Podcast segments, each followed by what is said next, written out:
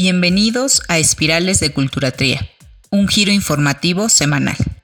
Seguramente, más de una vez estando dentro de una biblioteca, una persona de manera muy amable pidió que bajaras el volumen de tu voz y recordaras dónde te encontrabas. Aquella persona también te ayudó a encontrar la publicación física o digital que tanto buscabas, o te dio informes respecto de aquel curso que te interesó.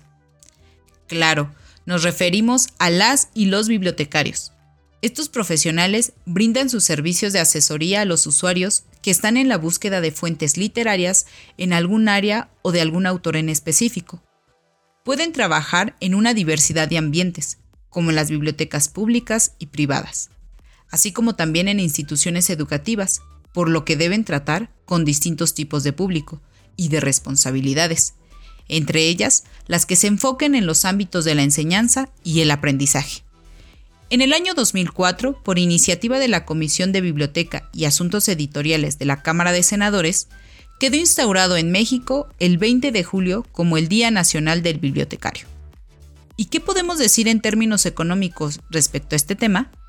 Aquí, en las espirales de culturatría en libreta negra, te damos un dato interesante.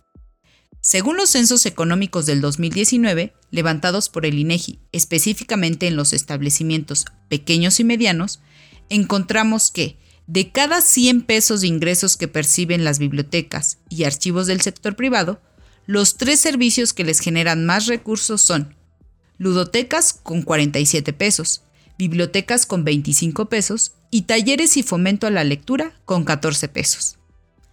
Pero, ¿te has preguntado ¿Cuántos estudian esta bella profesión?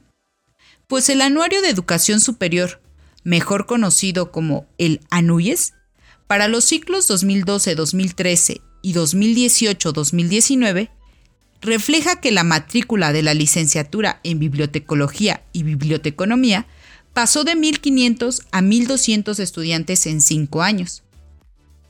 Desde aquí, una enorme felicitación a todas y todos estos profesionales que siguen en constante evolución en muy diversos sentidos, que su labor siempre será invaluable.